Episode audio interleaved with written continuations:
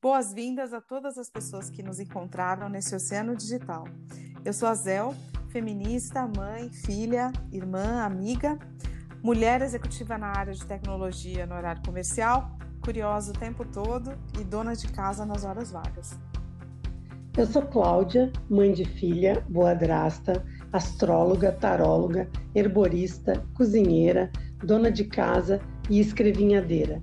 Tudo assim mesmo, tudo ao mesmo tempo. Está começando mais um episódio do podcast Salve Rainhas para falar sobre tarô e sobre a vida.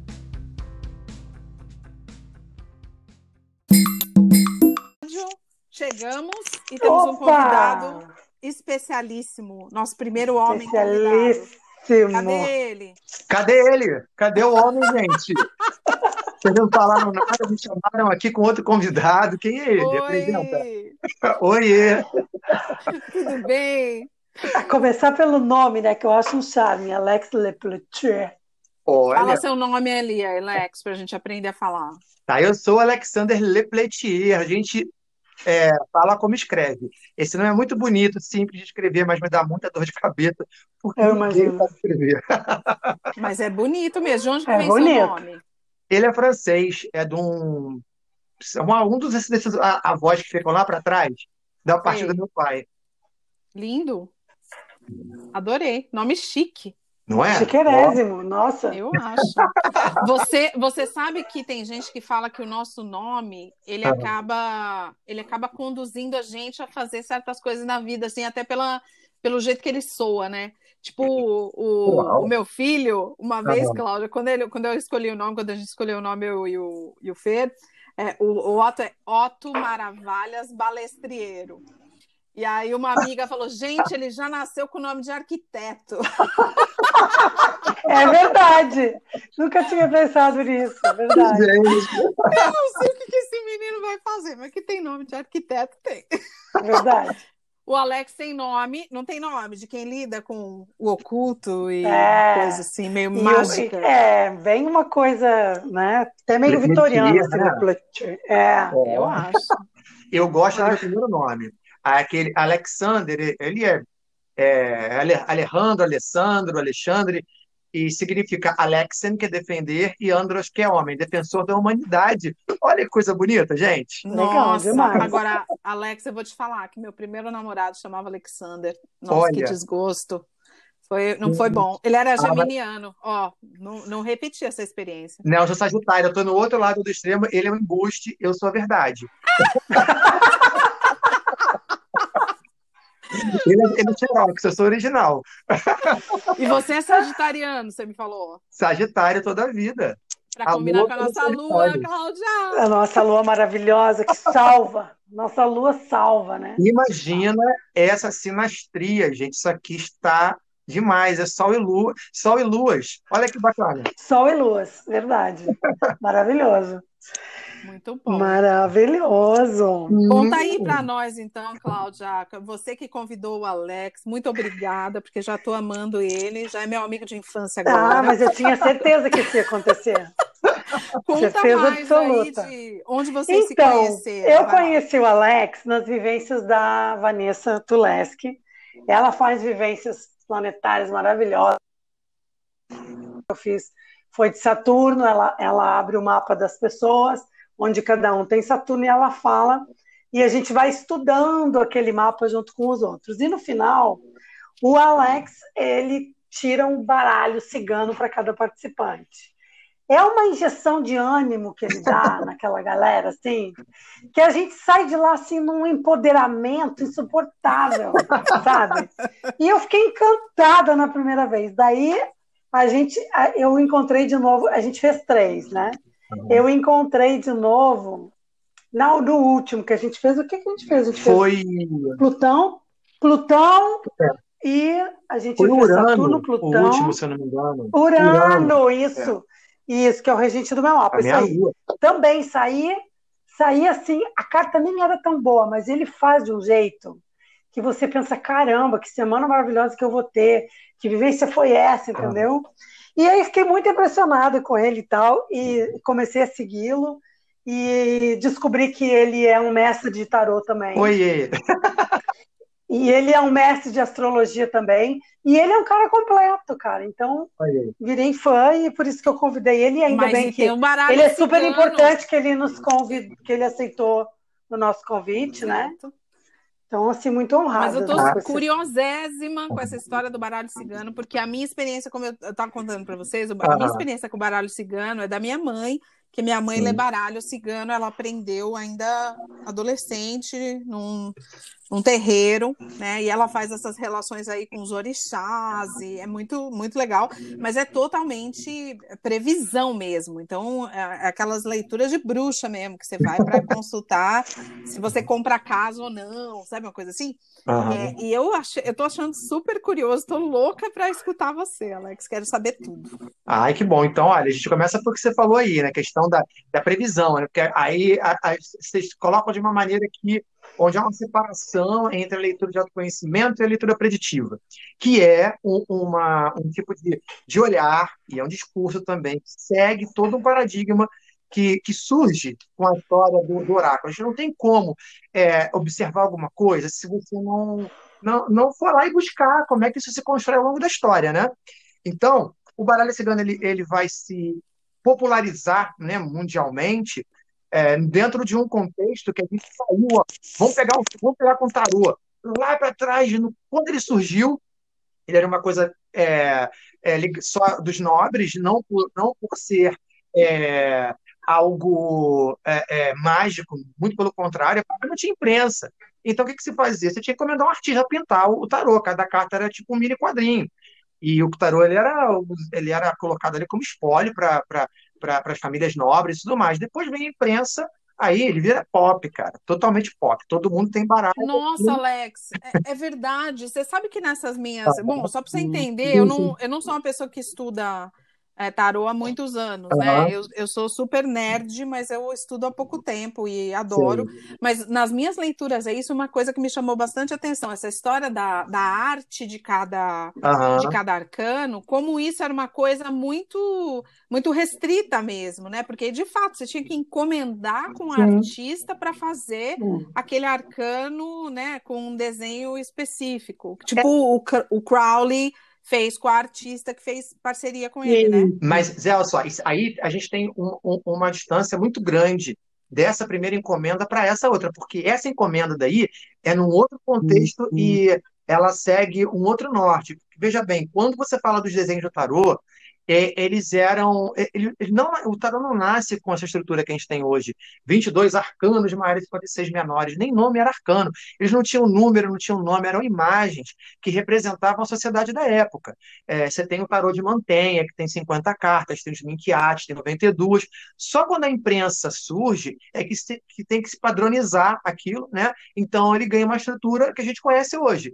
78 cartas que só no século XIX foram chamadas arcanos. E essa imprensa faz ele virar pop, todo mundo tem, ele vira uma febre para ali.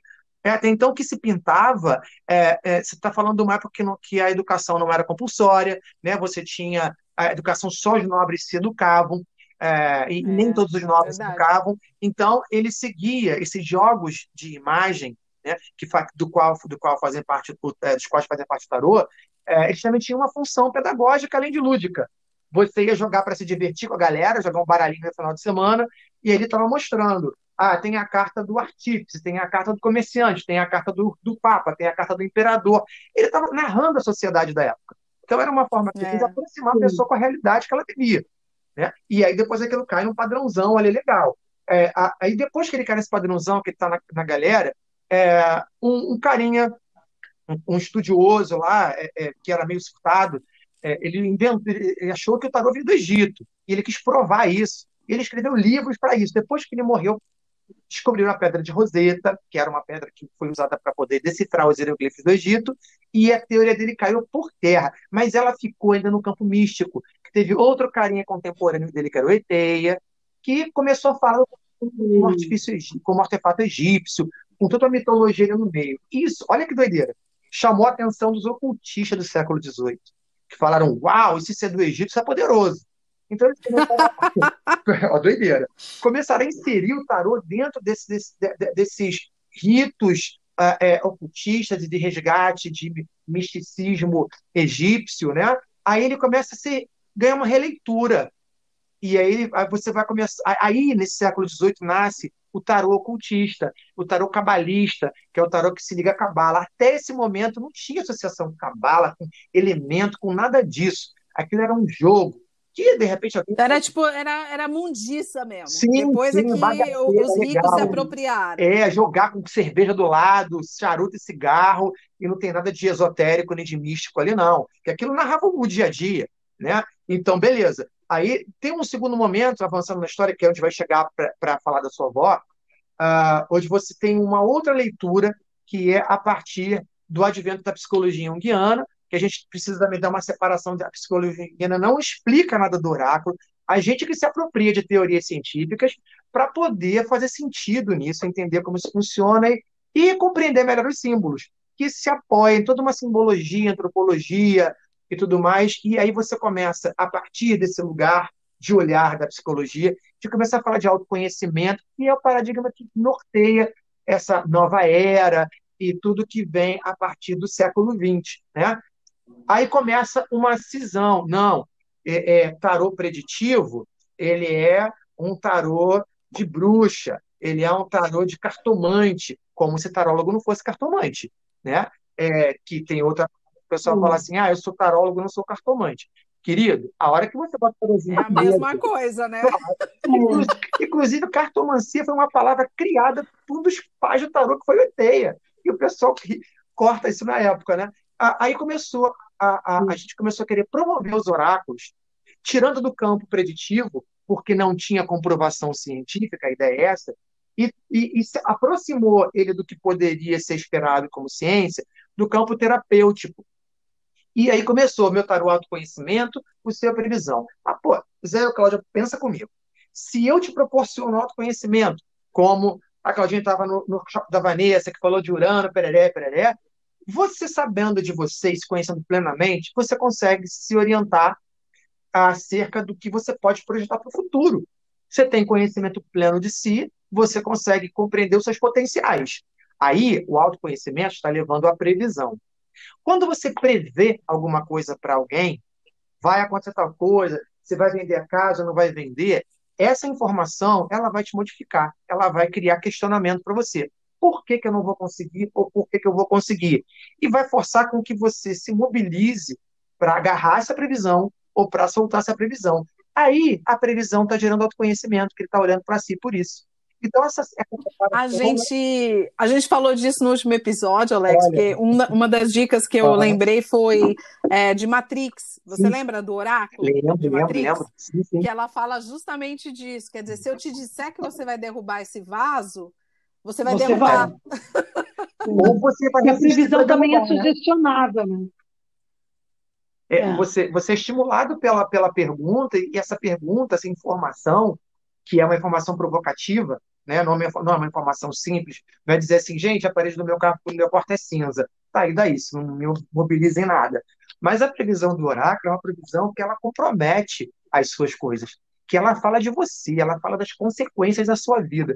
Então, isso vai gerar uma reação ou de, de, de paralisia, de você não saber o que fazer, ou de você querer correr atrás disso e ficar todo contente que isso vai acontecer, ou de você querer evitar, né? Então, é uma informação mobilizadora que mexe com você em níveis super profundos.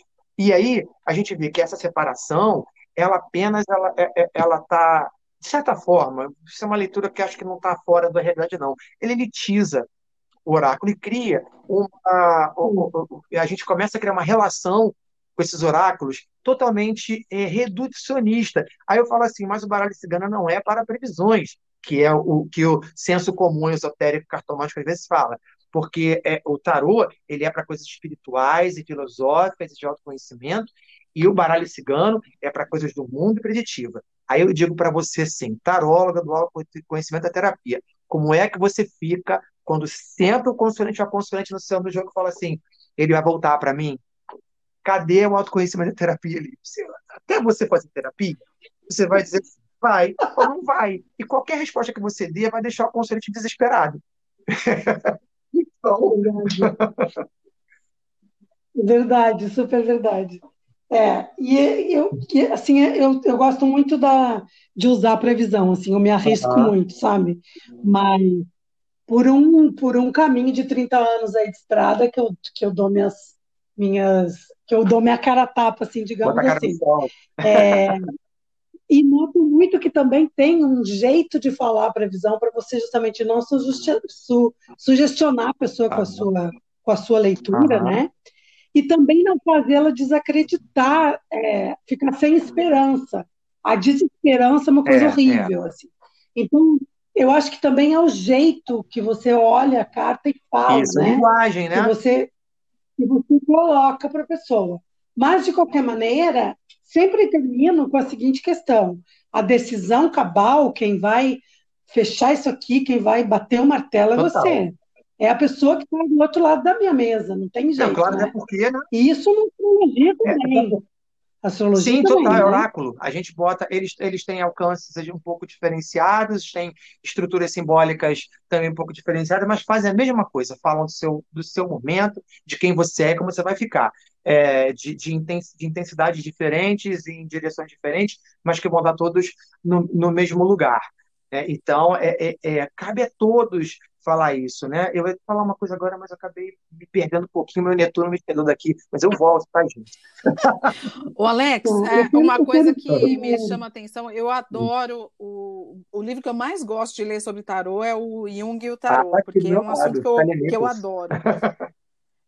Eu, mas eu, eu uso muito, eu, o que eu acho muito legal uhum. nessa, nessa forma de interpretar é que fica muito claro que aquela, as diretrizes que estão naquele livro sobre a interpretação de cada arcano, uhum. elas são, é, ela, ela dá realmente um norte para você, porque é, quando você pensa nos arquétipos e como isso se relaciona com a psicologia, com a psicanálise, realmente é, cada, cada pessoa, obviamente a nossa sociedade sociedade ela tem os arquétipos se refletem nela, mas a, a importância da de como aquele arquétipo te toca é muito grande. É. Então você você conseguir entender como é que aquele arquétipo, o que, que ele significa não só para para a sociedade num determinado momento do tempo, mas principalmente o que significa para você, como aquilo é, reflete dentro de você. Né? É, e você vê que aí ah, você tocou num grande ponto do Jung e o Tarot. Eu acho esse livro aqui um marco. Por quê? A, a Sally Nichols, quando ela escreve esse livro, ela faz uma escolha muito boa, que é relacionar esse, esses arcanos com eventos do mundo. Então, ela está trazendo ele para um campo mundano, mesmo que ela esteja falando de arquétipo. Porque, assim. É verdade. É, é, e você tira esse olhar, porque quando você vai ver muita gente falando sobre Jung e o tarô, eu fiz uma postagem provocativa no meu Instagram, é, esses dias justamente para isso. E é, eu quis realmente que aquilo gerasse mal entendido e cada um reagisse da forma que achasse melhor. Ela assim, eu botei assim, todo mundo estuda Jung no tarô. Aí eu pergunto assim, quando ela pergunta se ele vai voltar, cadê o Jung? Né? Aí eu coloquei assim, em que, que vocês acham que a teoria junguiana ela ajuda vocês na consulta? Ajuda em quê? Né? E, e, por que coloquei esse questionamento? Óbvio que ela ajuda, porque eu li uma porção de textos de Jung, mas eu não estudei Jung. Eu não sou psicólogo analítico, eu não li todas as obras dele. O Jung tem uma linguagem muito complexa. Arquétipo é um conceito complexo pra cacete, que até os psicólogos que se formaram em Jung demoram um tempo para poder é, elaborar. Será que a gente que é cartomante, tarólogo, vai conseguir elaborar esses conceitos lendo textos na internet, lendo livros mais rasos que falam mais de tarot do que de, do que de arquétipo? Aí eu pergunto, Jung ele norteia, ele dá base, ele faz a gente compreender aquilo ali, mas esse é um conhecimento que não está acessível a todo mundo, que não tenha, de repente, formação, referência, ou alcance. Ele acaba sendo um pouco hermético, mas ele é promovido como algo que é essencial para a tarô. Mas a cartomantezinha da esquina que trabalha há 30 anos ali, nunca leu Jung, joga como ninguém. Então, o que eu coloquei para isso. Não, é... mas olha que você falou uma coisa agora que me chamou uhum. atenção, porque eu estou escutando você Sim. falando e eu entendo o que você está uhum. falando, mas olha só, na semana passada a gente teve uma, uma amiga nossa que ela volta todo final de mês, que é a Gracinha. ela ela uhum. vem para é a Gracinha, ela é Grace, mas ela chama, ela gosta de ser chamada de Gracinha. E ela vem justamente para o episódio que a gente brinca, a gente fala que é o, o episódio da Candinha, que a gente faz leitura para as pessoas, ou seja, é falar sobre a vida das pessoas com pseudônimo e ela ama. você precisa ver a forma como ela lê o tarô. Ela lê o tarô com base na imagem. Isso. Ela ignora totalmente o que, o que vem escrito em qualquer manual. Na minha visão, o que, que ela está fazendo? Ela está puxando do repertório arquetípico dela é, para interpretar aquela carta com a imagem. Então, o arquétipo ele pode ser tão complicado ou tão simples quanto for o seu repertório. Então, você não precisa necessariamente ter estudado Jung para entender o arquétipo da mãe, por exemplo, né? Basta que você traga de você, esse inclusive é o conceito, né? Que existe o tal do, do inconsciente coletivo. Os arquétipos estão em nós, eles existem, a gente tem que confiar mais na nossa intuição também de interpretar certos arquétipos. É, eu acho que assim, o arquétipo, ele, ele é, grosso modo falando, ele, ele é algo que não é visível. O, o, os textos junguianos falam muito isso. Arquétipo é uma, é uma estrutura basal, arquetípica, estrutural, fundamental da psique. Você não. O arquétipo não, não se manifesta para gente no que ele realmente é. E a gente sabe que ele existe através de imagens arquetípicas. Então, você consegue Isso. identificar o arquétipo pela imagem arquetípica. É, quando você fala do arquétipo, eu não preciso nem chegar nele. Quando você falou de repertório, tá ali. O repertório, é, se a gente for é, limpar da, da linguagem junguiana, ele é o conjunto de conhecimento e experiência que a pessoa tem de vida. Os arquétipos estão Perfeito. ali, então, beleza. É, é, mas é muito além do arquétipo, muito mais que o arquétipo, tá a experiência de vida, a relação dessa pessoa, o olhar que ela tem, o que ela conseguiu aprender e compreender. Quando, quando você faz uma leitura de tarô, de astrologia, quer que seja, o que, que nós somos? Antes de ser terapeuta, caramba, quatro, que eu tenho algumas questões, é, um questionamento em relação a essa questão da, da terapia com tarô, ou com astrologia com carta, nós somos contadores de história. A pessoa senta na nossa frente para a gente contar a história para ela. Você bota um monte de, de, cartinha de imagem e vai lendo. Quando a sua, é, a falou da sua amiga que lê assim, eu acho que esse é o tipo de leitura que vem antes de qualquer conceito psicanalítico que a gente possa se apropriar. Né? Se você não tem é, esse primeiro contato, que é relação com o símbolo, é, você não vai conseguir aplicar o conceito psicanalítico ali. E, e, como contador de história, a sua intuição ela não é suficiente para proporcionar uma boa leitura.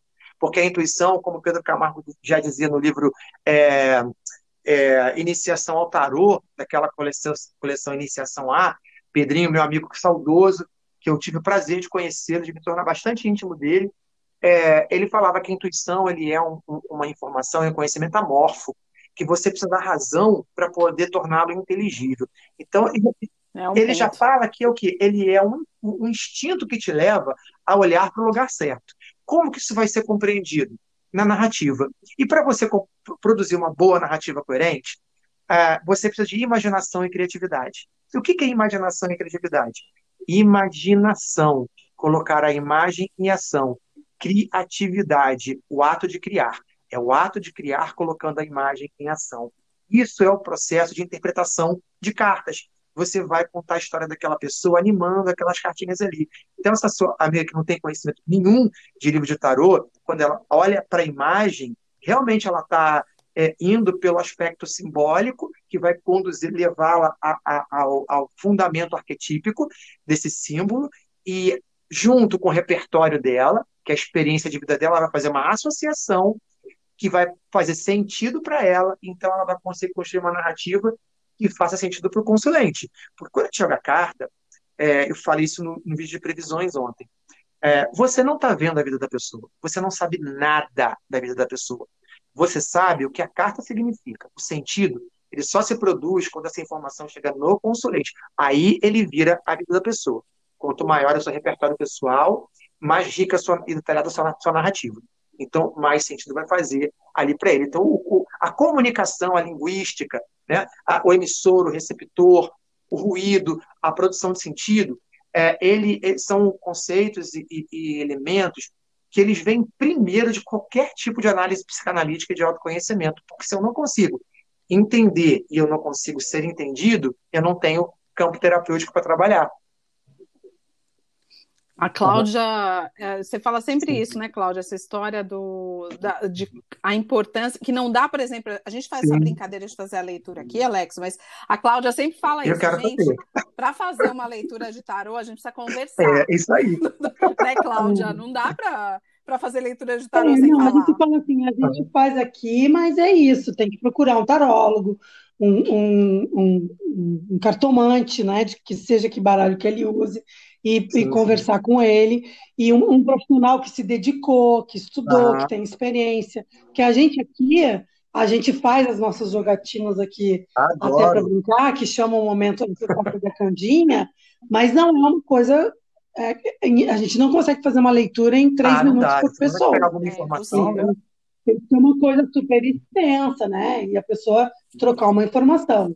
E eu acho que também, quando você sabe que o contexto ambiental da pessoa, né? Onde ela vive, o que, é que ela faz, quais são as, as angústias que ela tem, a carta é muito mais assertiva. Uhum do que eu ter uma bola de cristal. é, é um outro tipo né? de, de, de informa a informação. A gente está trabalhando com informação, né?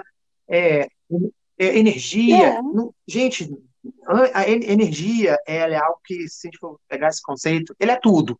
Então, informação também é energia. Só que é o tipo de energia que está dentro do, do, campo informacional. Você precisa entender aquilo ali. Então, você, é, aí você vai se conectar com esse símbolo através da linguagem. E, e, e, e aí você vai jogar. Quando a pessoa tem muita experiência, em três minutos ela já vai bater o olho e vai assim, pof, no ponto. Não precisa nem de falar muito muito. É. Eu, eu, eu, gosto de fazer leituras, às vezes eu desenvolvo mais com os meus clientes, mas quando eu estou lendo para mim, ou quando pego alguma pessoa com maior experiência, não me interessa se ele gosta disso, se ele vai voltar para aquilo. Eu preciso, assim, qual é a informação mais importante para mim nesse jogo? Se você vai acertar que o boy que o boy lixo que eu estou apaixonado, que vai me dar o pé na bunda, é, ele é, é, traiu não sei quem para lá, não sei quem para lá, isso não me interessa. Me interessa o seguinte, o que é importante para mim aqui? O que, que rola? O que, que vai fazer sentido? O que vai me motivar, me mobilizar?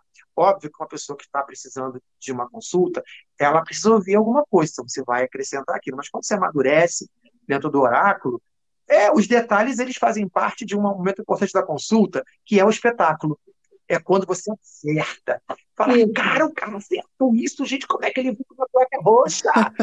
Eu, hein? Mas é isso. E é o jeito de Sim. falar também, né? Porque você é, insere a pessoa no contexto Isso. ali. Você coloca. É como se você colocasse ela num trono e as cartas todas.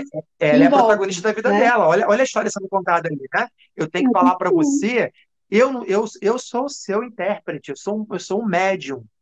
E eu uso uma mídia para mim. Eu não sou protagonista. O oraculista nunca pode se sobressair numa consulta, porque o ator principal dessa série, dessa novela das oito que está contada ali na frente, é o consulente.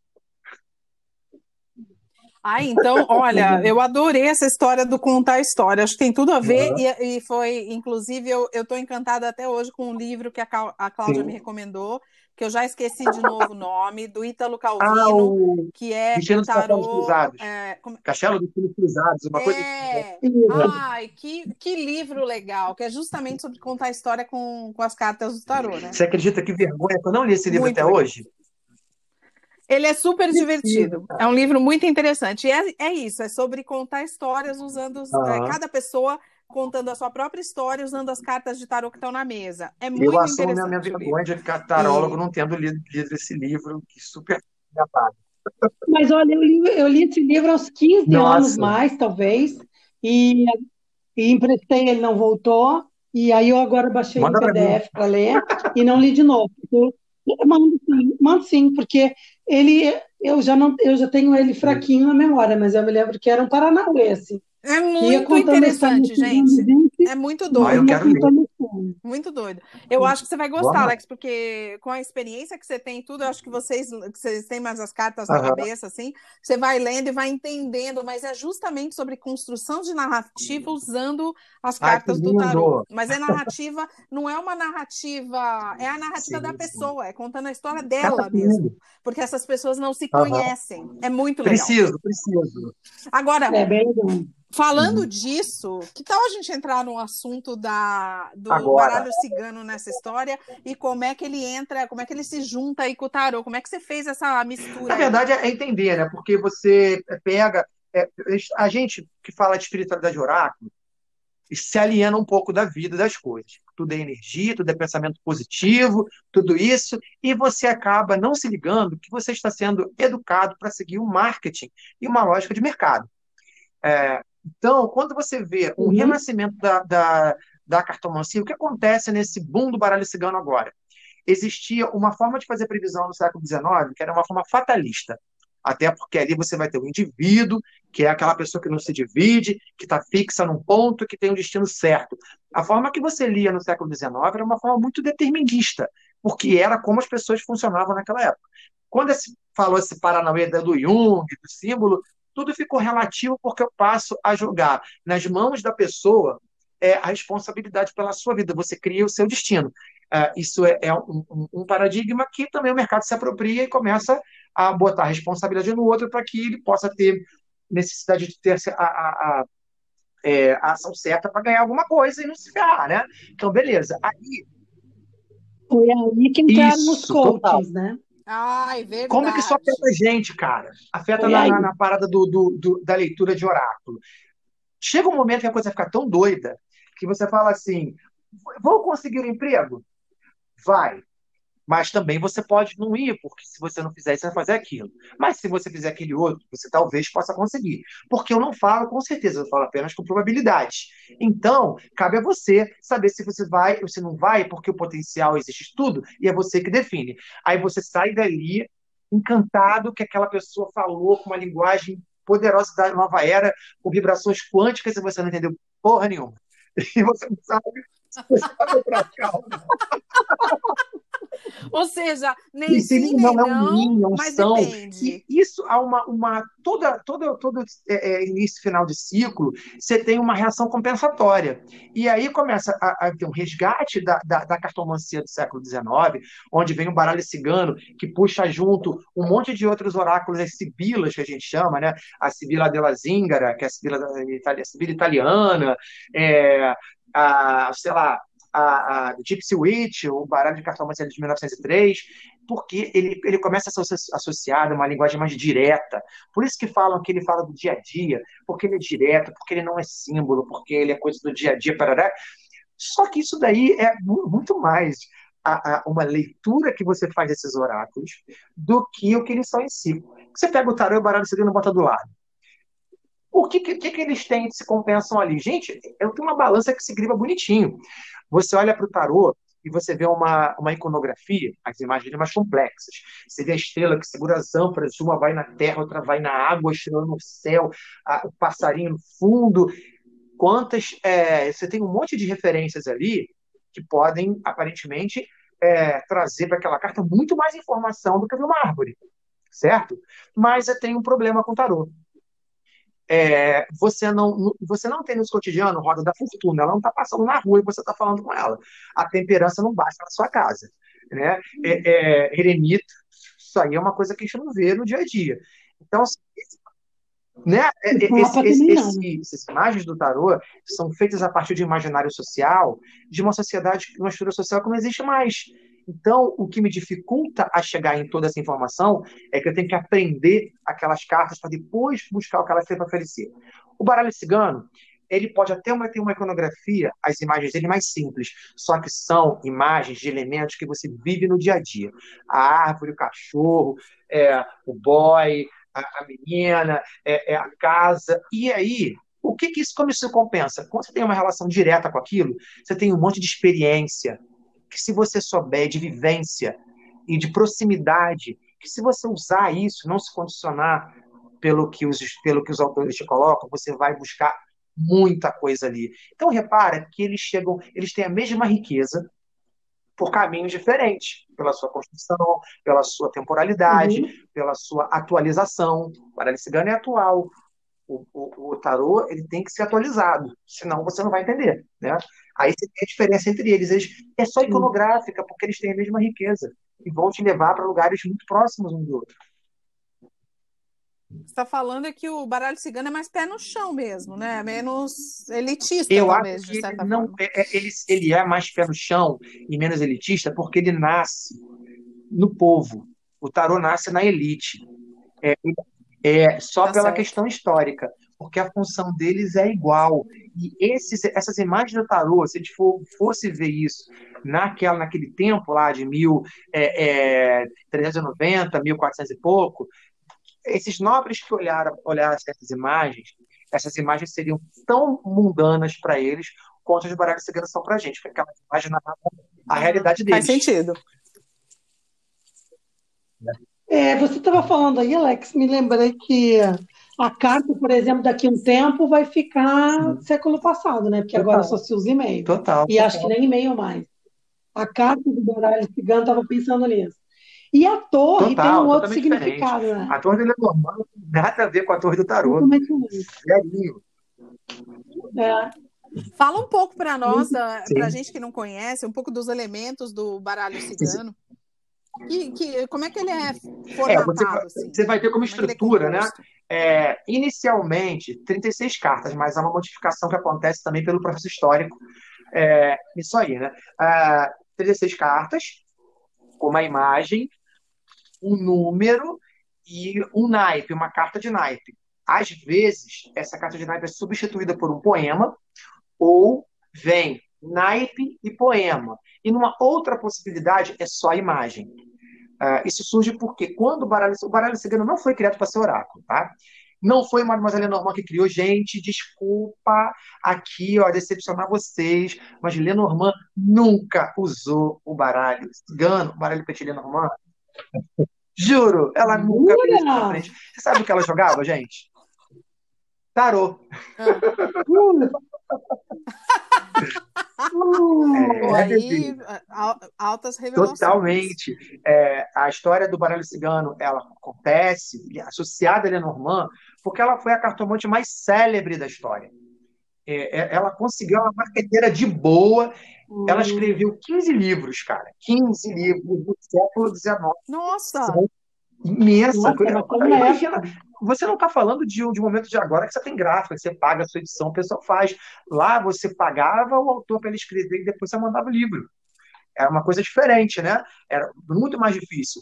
Então, ela, o que, que ela escreveu nesses 15 livros? Nada de oráculo. Ela contava as histórias dela como cartomante com um monte de fanfic a, a Lenormand era uma fanfiqueira danada. Ela, é, você pega a, a, história dela, elas são historicamente anacrônicas dos eventos que tem ali. Ela fala que teve é, perto de celebridades que nunca conheceram ela, porque ela disse que teve com eles em momentos que, momentos e lugares que aquelas celebridades nunca tiveram. Então ela se promovia com esses livros dela. E nesse, nesse monte de texto que ela escreveu, raríssimas vezes ela fala de, do que, que ela via nas consultas. Então, o que se sabe dela hoje, que eu traduzi a biografia mais fidedigna dela, que está publicada no livro é, A Wicked Pack of Cards, de, de é, três dos maiores especialistas em história de cartas do mundo, que é Ronald Decker, Thierry de Paulis e Michael Dummett. É, eles falam que sabe-se porque algumas pessoas que fizeram consulta com ela deram seu relato, a polícia prendeu-a várias vezes pela prática é, da, do oráculo, que era proibida na época, e esses policiais eles diziam que tinha cartas, tarôs é, com figuras egípcias, tarô de Eteia. Cartas de jogar normal, baralho de, de naipes, é de boa. Varinhas gregas, leitura de mão. Tinha uma, uma, uma, série de aparatos que eu nunca vi na vida, que eram oráculos que ela fazia e misturava tudo na hora da consulta. Tá ali registrado. Mas, assim, é, é, depois que ela morreu, Lenormand morreu em 1843. O que a gente chama de baralho cigano foi criado primeiramente em 1800 como um jogo de tabuleiro em forma de baralho. Vocês têm noção do que é isso, gente?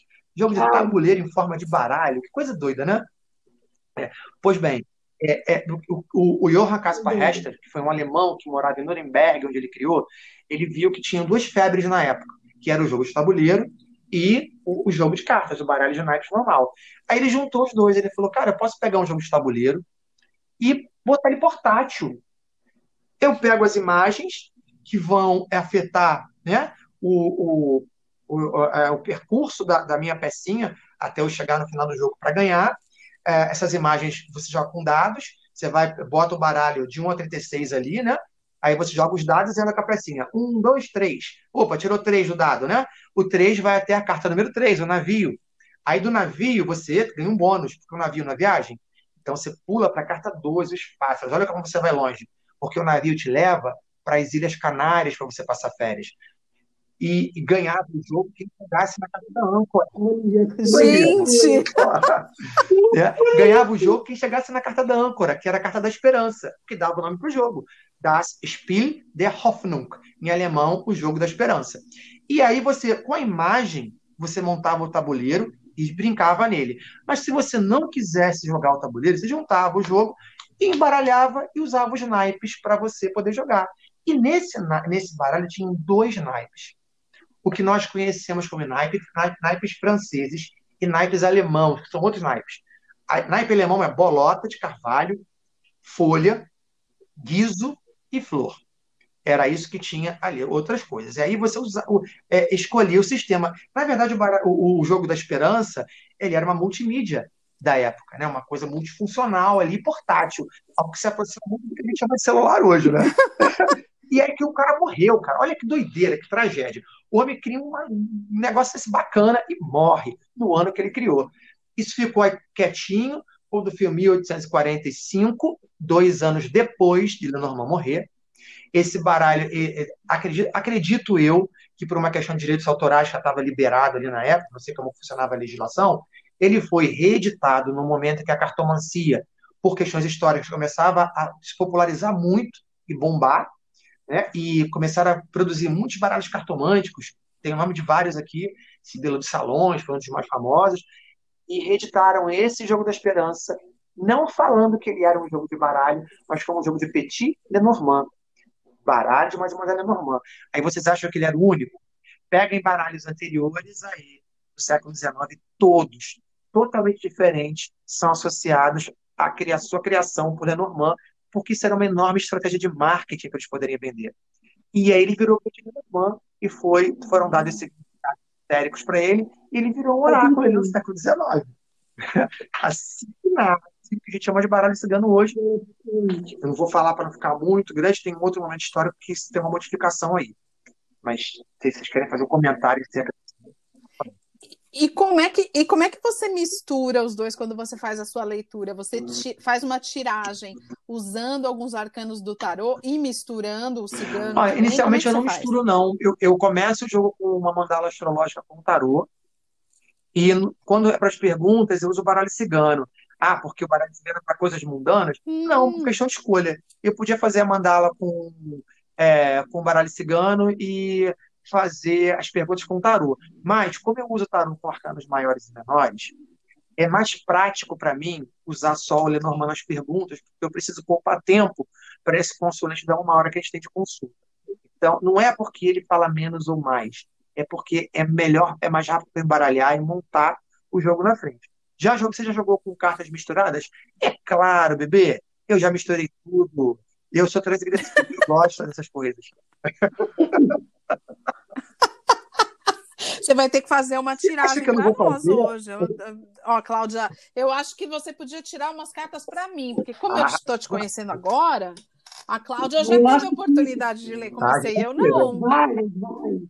Vamos falar, deixa eu tenho, chamar tenho. atenção. Você tem um curso, né, Alex? Ah, é. Três, quatro cursos de Lenormand.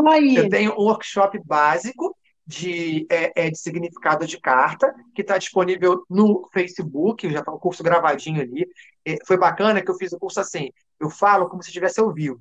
Eu falo para as pessoas, quando vocês me verem falando, é, escrevam ali nos comentários, botem suas perguntas, respondam o que eu perguntar para vocês, porque vai chegar uma notificação para mim e eu vou responder imediatamente se tiver online na hora. Então, dá aquela experiência do ao vivo, né? E bota as dúvidas no grupo e tal. Aí eu tenho esse, esse curso de é, esse workshop básico, que está bem completo, ainda, ainda acrescentei nele uh, um, um, comentário, uma, uma, uma aula extra, extra, sobre o Gilded Lenormand do Ciro Marquette, que é um baralho lindo que vem com cartas extras. Eu explico as cartas extras. Depois eu tenho um curso de conselho com as cartas do baralho cigano, só para conselho, explico o que é, como se faz, falo carta a carta, e outro muito bom, que é magia com as cartas do cigano. Gente, eu entrei lá esses dias no de magia. Não é? Fiquei doida para fazer vários. Ele muito bom. técnica, gente, é muito bom. Gente, mas a, a gente, a pessoa procura, a gente Oba. vai colocar no Instagram de qualquer jeito, tá? Mas é, a gente coloca lá no perfil para tá. divulgar no Insta e no Face, mas Sim, é só Alexandre, procurar pelo seu é, nome. É, é melhor. Procura Lenormando, que é melhor. Eu escolhi esse nome para minha Tá é, para o meu trabalho, que ele é simples, ele é um verbo, né? Eu peguei o Lenormand e falei um verbo, Lenormando, que é a atitude de você olhar o mundo com, com é o Lenormand como uma lente para você mediar os acontecimentos e saber entendê-lo, o cotidiano, a vida do dia a dia. Amei. Uhum. Então tá bom. E aí, quer, vamos, vamos, vamos, dar um exemplo? Faz uma leitura para mim aí, faça porque o meu aniversário foi há pouco tempo. Que tal uma leitura para o meu. Eu quero que, que você primeiro coloque uma pergunta. O que você quer ver, Zé? Fala para mim. Tá bom. Eu quero Não, saber. Precisa ser alguma coisa específica se, ou pode se você pergunta, eu me viro. Tá bom. Uhum. Então, peraí, eu quero saber. Eu quero saber como é que vai ser uh, o meu ano, do Beleza. meu trabalho. Como é que vai ser no meu trabalho? Antes de responder você, eu vou pedir que a gente tenha atenção à sua pergunta. Porque a gente, quando vai aprender, a, a ânsia é de responder. Então, o, o estudante ou o cartomante inicial, ele quer muito mais responder do que ouvir sem, sem pergunta, não tem resposta. Você fez uma pergunta bem fechadinha. Eu quero saber o que eu posso esperar do meu futuro profissional. Eu sei que é uma pergunta preditiva, que está ligada ao seu campo profissional. Então, eu vou orientar minha leitura a partir disso. O cliente faz assim: ah, como é que vai ser meu futuro profissional? Isso é a carta do coração. Você vai conhecer alguém, você vai amar. Que é isso, gente? Sossego, goiaba, vamos fazer direito. Você até pode dizer que essa pessoa vai conhecer o amor depois que você responder a pergunta. Então, vamos pegar assim, seu futuro já profissional aqui. Vamos botar uma temporalidade até o final do ano? Que a gente fecha. Até o final do ano, tá bom. Não, vamos. Pode estender mais um pouco? Tá, beleza, 12 meses, um ano. Vem, vamos ver o que a gente pode meses. ver acerca disso aí. Vou tirar três cartinhas da baralho cigano. Vou tirar aqui a cruz, saiu para mim. Claro. Aí você explica cada uma para nós. Eu gosto né? da aula, eu sou mais palestrinha.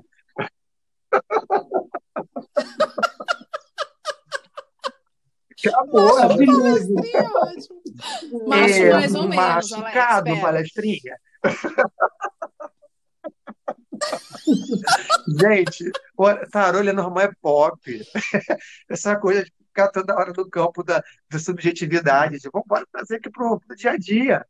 Olha só, vamos ver aqui. É, é até uma, uma tiragem bem auspiciosa, né?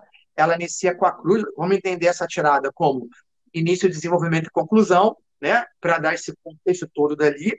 A gente tá. vê que a cruz inicia o seu jogo, ela iniciando uma carta de conclusão, iniciando o jogo, mostra que você está numa fase de transição da sua vida profissional, possivelmente. A gente vê que existe um empenho muito grande sendo feito, investido nessa área é, do trabalho. Na cruz ela fala, é Cristo que, que tadinho, ah, se ele soubesse. Ele pegou e se sacrificou para salvar a humanidade. Então ela fala do sacro officium, que é o trabalho sagrado, né? Então tudo aquilo que você é, você investiu muita coisa, deu muito de si para o seu trabalho, porque você quer ver resultado, né? Então, e o seu trabalho pode ser algo que venha, pelo menos inicialmente, a exigir muito de você, seja um peso que coloque muita demanda para você resolver, mas a cruz ela fala de um sacrifício com vitória que é, isso está ligado ao quê? Ao, ao martírio de Cristo, né? Que você, você vê o Calvário, que ele é, bate pra caramba, depois que ele morre, ele tá. ressuscita. Então, depois que, que, que Deus zica, eu resolvo a situação. A cruz mostra é exatamente isso, é quando você renasce depois de um período difícil. Então, aqui está vendo também que você está amadurecendo pra caramba como profissional e esse seu trabalho ele exige um esforço pessoal seu, sua alma aqui nele. É, depois, depois dessa carta de, de esforço, sacrifício compensatório, que nesse caso ele, ele vai ter uma resposta boa, nós temos os jardins, que significa os parques, né, onde você vai ver e ser visto, conhecer gente, é, flertar, fazer amizade, todas as, as possibilidades é, que, que, se, a, que acontecem dentro de um espaço de socialização. Né? Aí aqui, o seu trabalho ele vai estar ligado às pessoas, aos outros, e, portanto, você vai precisar o quê? De exposição. Você precisa ser vista, você precisa falar. Provavelmente aquilo que você fizer vai tocar as pessoas aqui, terminando com a carta da, da carta, né? A carta da carta comunicação, ó. Jardim e comunicação. Isso também é uma ideia midiática ou que você é, é, fale para muita gente, que oriente, que conduza pessoas no entendimento delas. Né? Então, está vendo que esse caminho profissional para o ano que vem, quanto mais perto de março chegar, melhor vai estar. Porque a narrativa que se constrói aqui começa do sacrifício à dificuldade e termina numa direção. Por que direção? Uma carta, ela não é uma coisa que você joga no ar e ela está ali. Ela precisa ter uma informação que vai vir de um remetente para um destinatário. Então, além dela significar comunicação, ela indica um direcionamento dela. Ela indica que você sabe, tem consciência, a carta é uma informação que você precisa saber, né, que vai te levar aonde você precisa ir, né? Vai primeiro te levar a você e depois que você chega em si mesmo, você sabe para onde você tem que ir. Então, é um grande direcionamento e você vai ter muita ajuda nesse período, né, de amigos, de pessoas, e acredito que você possa ter seu trabalho reconhecido ou valorizado pelos outros. Eu não sei o que, que você faz profissionalmente, mas é, aqui mostra que, de alguma forma, você vai estar é, tá trabalhando em grupo, ou que você quiser vai tocar aqui pessoas à sua volta, ou de fora, ou de dentro do ou que no, no seu trabalho, é mais ou menos isso. E aí, Gente, que demais essa simbologia. É, Adorei é. essa da carta, gente, do remetente, da, da direção. É, porque olha só, direção. aí você fica. Quando esse pessoal que fala aí, fala um monte de besteira, que eu falo lá fora, que dizem assim, Lenormand é igual tarô, não, você não pode ler uma carta sozinha, você tem que ler em conjunto. Eu precisei botar uma carta do lado para interpretar essa carta da carta. Ela me deu informação pra caramba. Não. Repertório, não. cara. Nem a da cruz. A da cruz, excelente. Ah, Isso, você precisa usar cruz, o que você tem. essas imagens, elas falam de coisas cotidianas. Então, você tem, você precisa ampliar. O meu trabalho dentro, dentro da Norman tem sido essa ampliação de olhar, para a gente poder sair do engessamento né, que o mercado te conduz e que, de repente, pessoas de repente, não têm a, a, não tem um alcance muito grande e acabam se colocando como, como especialistas ali, e às vezes têm deficiências de leitura, vão criar, vão, vão continuar uma linguagem restritiva, limitada. A gente precisa expandir isso aqui, falar da vida. Né? É, e, tem mais. Ai, adorei, Alex, porque você sabe que a gente falou disso várias vezes aqui nesses, nesses nossos bate-papos, que uma coisa que é, é muito incômoda para. Eu nem sou dessa, eu sou de TI, gente, eu sou da área de tecnologia, nada a ver.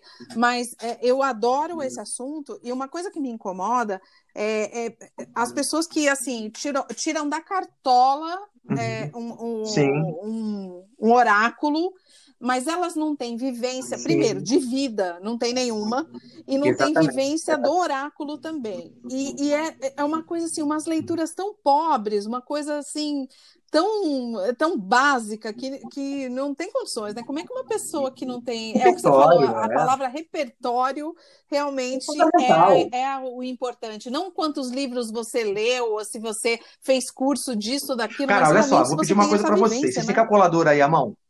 Que eu estou vendo aqui, eu não tenho. Então, soma aí para mim. Sim, 36 é, mas... mais 20 é. mais 27. Me diz quanto é que deu.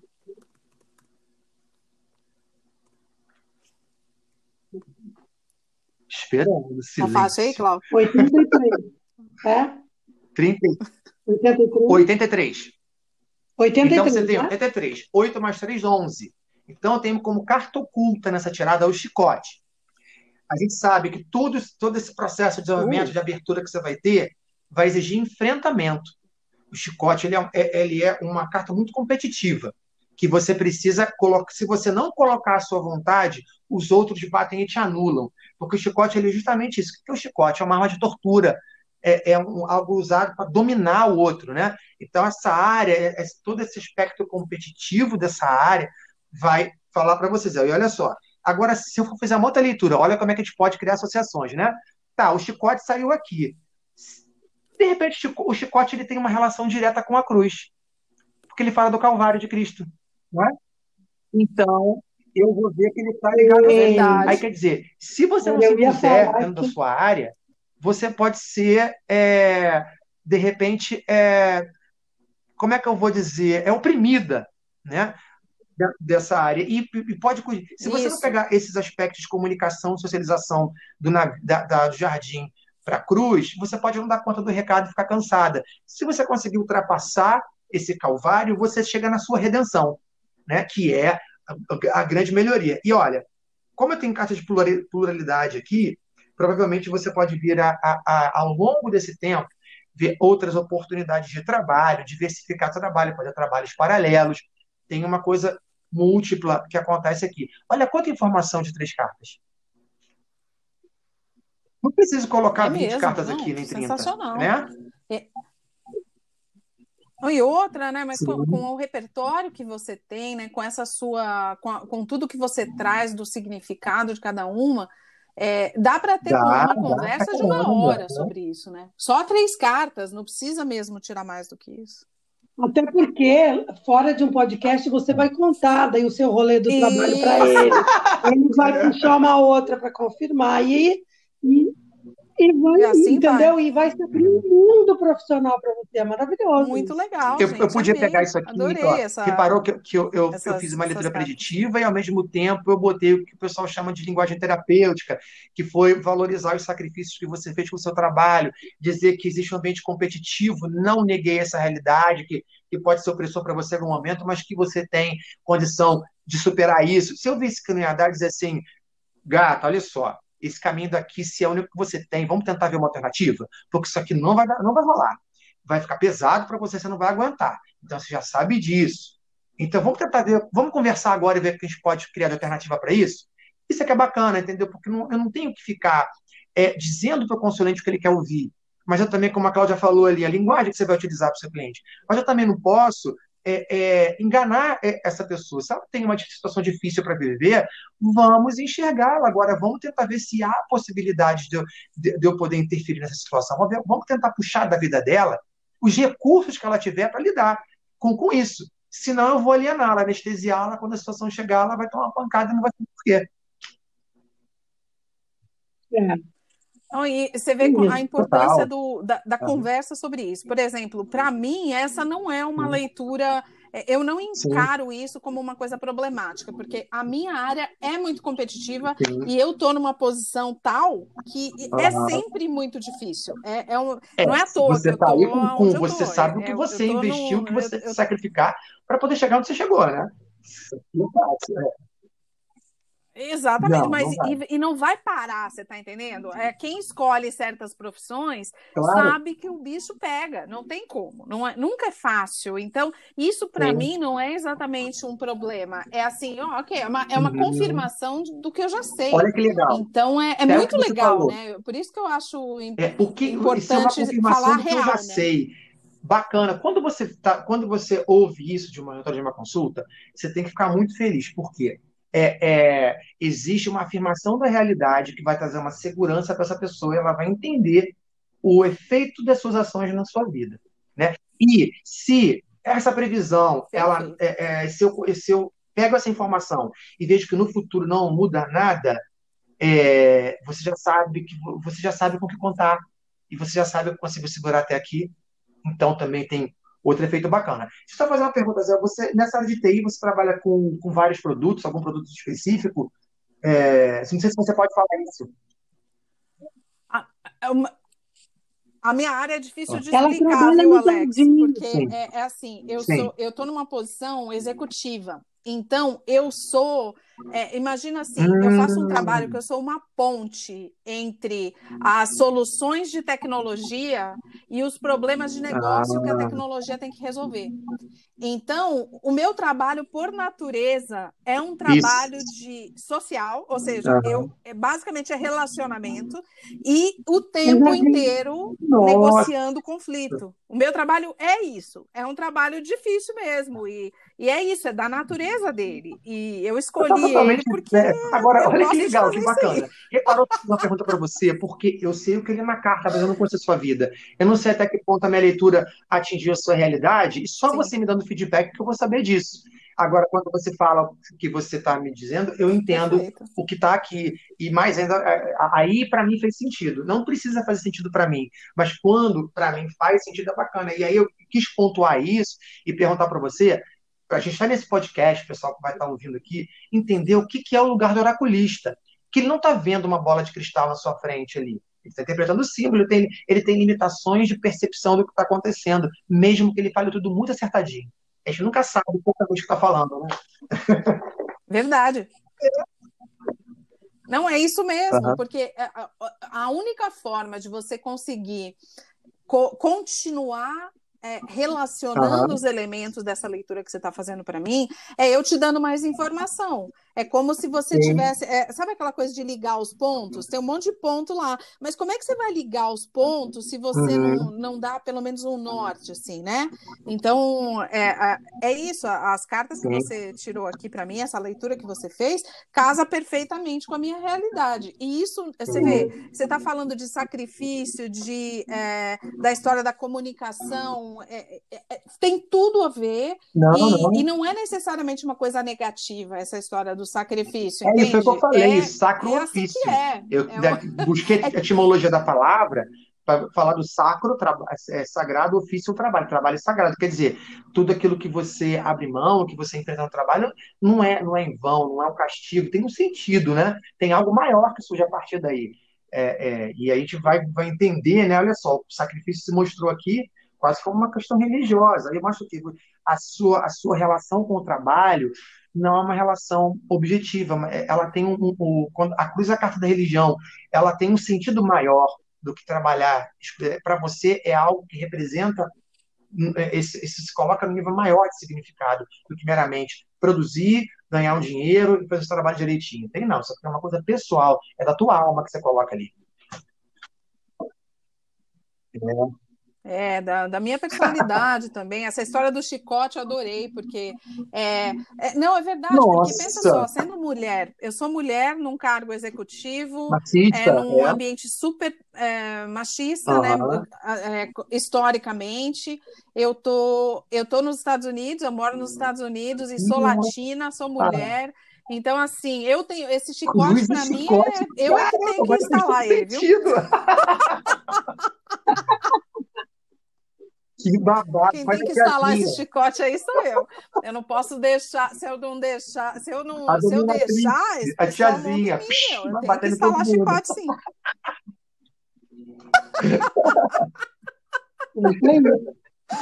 Adorei, Alex. Ótimo exemplo. Que, cê, que acha, então, Cláudia, dele tirar uma carta para a nossa semana?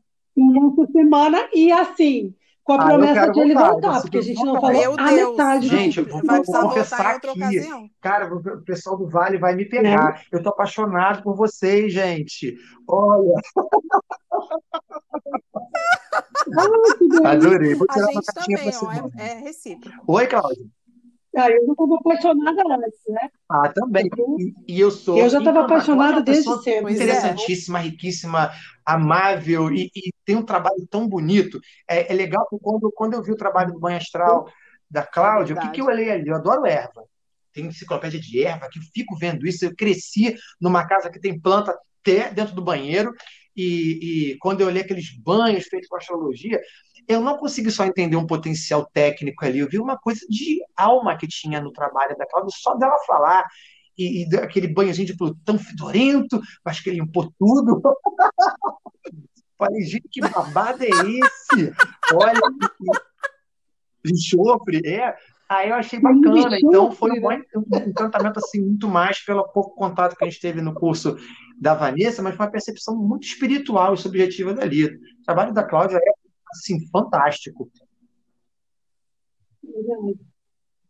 É mesmo. Primeira, e uma né? astróloga que eu vou contar para você, olha. Nossa, de parabéns. Recomendo para todo mundo. Muita coisa. É 30 anos de estrada, gente. É isso aí. A gente como diz a Cláudia, né? né? O diabo não é perigoso porque ele é o diabo, é porque ele é velho. A gente vai aprendendo, Ai, a gente vai ficando perigoso. Você tem É, meu filho. Assim é. E a gente adora o diabo. Eu amo, amo, é uma das cartas favoritas do tarô. Ah, sabe que esse é legal aqui trazer, gente? O Léo Quioda, né? Quioda é uma pessoa, uma figuraça. Gosto muito dele. É. É, é gato e figura, ele é muito ele engraçado. Figura, ele é uma pessoa muito rica de conhecimento, uma pessoa é, é agradabilíssima, sociabilíssima, é? divertidíssimo. Aquele Arcélio Léo, se você ouvir esse podcast, eu tô te, tô te expondo mesmo. Léo é o embuste da seriedade. Ele é, ele é uma piada. Eu conheço ele por causa do Alexei, que eu sigo ele, é, sou amiga dele no Facebook. Outro, ele é muito divertido bom, também, outro estilo, né? Ele é mais, ele é mais sério, tal, mas então, ele é agora demais, a cartinha né? da semana. Ai, vou tirar a cartinha da semana, gente. Vamos embora aí, se concentra. Energias, muitas energias. Capricha, Uma cartinha para essa semana que a gente pode esperar dela. Tá, tá, pá. Olha, gente, tirei a carta dos ratos para a semana. Opa, conta do rato. Essa carta parece para mim, menino. Semana, o que, que, Vai lá. o que, que essa carta do rato fala? Fala daquilo que vem tirar de você, de subtração, né? É, é, a, a, todos os elementos que vêm sugar, minar aos poucos isso. O pessoal da astrologia, ela é muito parecida com aquele efeito neptuniano que vai te causando dano sem você perceber que você não está vendo, né? É, então, é, essa, é, essa energia da semana Aquele é uma energia né? de desgaste e de perda. Então, é, é um momento que a gente precisa fazer o quê? É estar atento àquilo que nos, que nos suga, que subtrai, que nós não estamos vendo. Porque o rato, ele, ele, você só consegue saber que ele está ali quando ele deixa o prejuízo dano. Então, no primeiro sinal que vocês virem que algo começa a dar errado, não esperem ver se é isso mesmo. Ajam imediatamente. Outra coisa que o rato é, outra Nossa, coisa que, que legal fala é nos bastidores, andar na pontinha do pé, né? A pessoa fica falando carta positiva e negativa. Confesso que eu entendo que isso é, um, é, é um, uma técnica norteadora de entendimento, mas eu não funciono muito com isso. O rato, é, se olhar para a qualidade do rato, ele é discreto, ele não se mostra, isso é francesa, ele entra e não sai. Aí eu diria assim: evitem enfrentamentos, não batam boca, não façam direto, façam tudo na surdina, caladinho, sorrateiramente, sorrateiramente, né? Saiam. Exatamente, vão fazendo devagarinho e o rato mingau pelas beiradas. Sempre o ele diminui de você e soma para ele, né? Então ele também entra naquele sentido de grão em grão a galinha chupava. Uhum. Não vale a pena fazer as coisas todas de uma vez, porque vai pesar. Se você puder uhum. fazer devagarinho, faça. É uma semana pesada. Agora olha só, o rato é um elemento invisível, pequeno e que traz, traz prejuízo. Ele representa a sujeira, a contaminação e todos os micro-organismos. Então, todos no campo do rato. Fique em casa, usa máscara. Seja, Estamos enfrentando uma situação muito difícil. E esse rato sair para essa semana, ele me, me, me, deixa preocupado, imaginando uma preocupação que não é novidade diante dos acontecimentos que têm se desenvolvido. Tem um risco muito maior de infecção agora. Protejam-se, fiquem em casa, usem máscara. A gente sabe que nem todo mundo consegue seguir esses protocolos de prevenção da vida por realidades difíceis que a gente passa, porque tem gente que mora na favela, não pode estar em casa, tem gente que, que não tem como ficar em casa, tem gente que não tem nem como comprar máscara. É, quem pode, faça. Isso, que vai Mas proteger essa pode, pessoa né, que está ali, que não pode fazer nada. Quem não pode. Vai entender? Façam isso, gente. E o que pode se pegar Exato. do rato é fazer tudo caladinho, come quieto, quem come quieto come duas vezes, vai fazendo de pouquinho em pouquinho e tudo vai correr bem pra caramba se vocês seguirem esse norte, evitarem o prejuízo do rato e buscarem o melhor dele. Perfeito. Hum, beleza. Que uma coisa que eu ia falar aquela hora é que para que, que a gente tira a carta? Claro, para a gente se prevenir, para a gente fazer a coisa da melhor maneira possível. É. Se a gente sabe que tem rato, então vamos, né, dar um baile nesse rato aí, não é para ficar esperando o rato Isso, chegar e Guarda o queijo na geladeira. Eu vou dar uma dica, porque eu acabei de me lembrar de um livro maravilhoso, não. que eu não sei se vocês leram, que se chama Os Ratos, não, não, não. do Dionélio Machado. Vocês não leram esse livro? Gente, esse livro um é uma das joias da literatura brasileira. É sobre chama Os Ratos, de Onélio Machado, maravilhoso. Ele fala justamente sobre a relação de uma pessoa com a possibilidade de existir ratos na sua casa Caramba. e comer o dinheiro que ela tem guardado para pagar as suas contas. É, é um livro maravilhoso, é tipo um thriller, é um thriller psicológico. Os gente. Vale demais o a pena. O rato fala dessa coisa Os que você está vendo que está acontecendo e você não vê o que está ali. Te dá uma ansiedade, uma angústia, porque é, você não sabe o que está à sua volta, né? Está tudo escondido. É isso aí. É um livro sobre a, os ratos também dentro da sua cabeça, sabe? Uhum. É muito legal, gente. Leiam mesmo, porque vale demais. É um livro maravilhoso. E me remeteu à música do Chico, do Chico Buarque tem uma música, do né? Chico? O Rato. É, do Chico Buarque, maravilhoso. Ah, aquele. O rato, o rato do rato é uma. Sim. Uma literação sem fim. Como? É, deixa eu falar que eu gosto de rato. Não tem problema com rato. Nem com ratazana, nem com coisa. Eu, é, eu, eu, eu gosto, assim. Eu não mato, eu deixo. Mas que ele come a nossa, nossas coisas, ele come. Não, arquetipicamente sim, sim. Eu, eu, eu, eu entendo o significado da coisa surda, né? Mas eu, assim, já fui chamada para matar rato, tem gente que tem medo, não consigo matar. Eu dou um jeito de mandar embora. É, o problema eu é acho bonitinho. Cidade, eles são é, da preservação da vida. É, é complicado porque ele está num, num espaço de insalubridade, é. né? Ele acaba não tendo uma função. E eu não estou dizendo que uma vida tem, tem que ser determinada, Sim. o valor de uma vida tem que ser determinada pela sua função. Mas é, mas ele acaba prejudicando a gente, né? Não, não, não, não é isso, não, não é isso. É, é que assim. É. É, cientificamente eu, eu tenho, eu sei é, que ele é do mal, assim, e que ele, inclusive, ah, ele é transmissor de muita doença muito brabeira. Né? Tá certo, é, é, mas eu não consigo, eu acho Mas, Cláudia, tem um monte de gente que. Tem gente que Sim. tem rato como pet aqui nos Estados São, Unidos, tem, porque eles, eles são muito inteligentes. Quando você cria eles dentro de casa, assim, é, eles são super legais, eles são inteligentes, Cara, você sabe, limpinhos. Uma, uma dica que significado da mesmo. o pessoal deixa passar fica na palavra-chave e não pensa no símbolo, né? Ah. O rato está na casa do rico, está na casa do pobre. O rato é um grande. É, ele quebra todos os tipos de barreira. É um hacker que vai entrar ali para roubar a tua informação. Ele é aquele que não tem obstáculo para ele. Se ele se sentir acuado, é muito doido. Você vê aquele rato gordo, aí você bate nele, de repente tem um buraco do tamanho de um, de um alfinete e ele se enfia e passa igual uma geleia blá, blá, blá, e vai ele para outro lado. Ele, ele é o mestre da fuga. Então, ele é uma carta que representa o nosso é. potencial de conseguir fugir dos problemas e encontrar saída onde não tem. É. Isso é ótimo. Eu sou rato no, ah, legal. Eu no, sou, na eu sou boi, nascer com chifre, que coisa horrorosa. Eu gosto. Sai fora, boss lixo. Eu.